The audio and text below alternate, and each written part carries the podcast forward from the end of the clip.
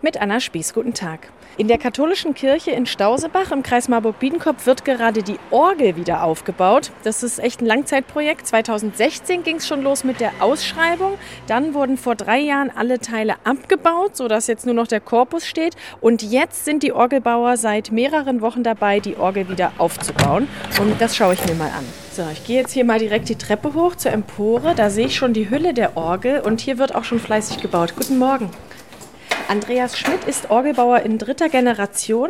Wir schauen jetzt mal hier von der Seite rein. Hier wird ja quasi von innen heraus aufgebaut. Genau, dann sieht man ganz schön die Mechanik, die von den Tasten über einen Winkelbalken durch die abstrakten ja. Verbunden nach oben läuft zu mhm. den Wellenbrettern. Also wenn man da jetzt eine Taste drückt, dann bewegt sich hier eine Welle und diese Welle teilt die Klaviaturteilung in die Windladenteilung auf. Dann wird hier oben ein Ventil gezogen und dann erklingt der Ton, der jetzt gerade über die Registermechanik angesteuert wird. Okay, also das ist super komplex. Ähm, die ganzen Verbindungen kennt man, wenn man mal so einen Flügel von innen gesehen hat. Nur ist das hier alles aus Holz gearbeitet.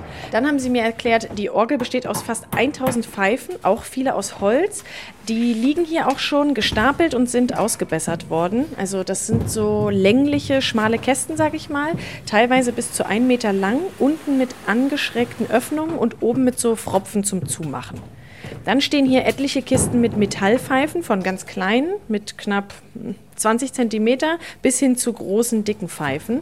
Und das haben Sie alles in Handarbeit neu gebaut oder ausgebessert, richtig? Genau. Ich hatte die Orgel vorgefunden nach einem Umbau in den 1970er Jahren. Und dieser Umbau, der war nicht besonders schön gemacht. Von diesen Arbeiten hatten wir manches übernommen und verbessert und manche Sachen auch wieder rückgebaut, weil sie nicht gut gemacht waren. Aber der erste Ton klingt schon mal.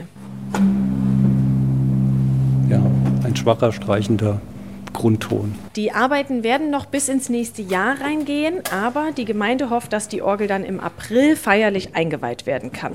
Aus der Kirche in Stausebach, Anna Spieß.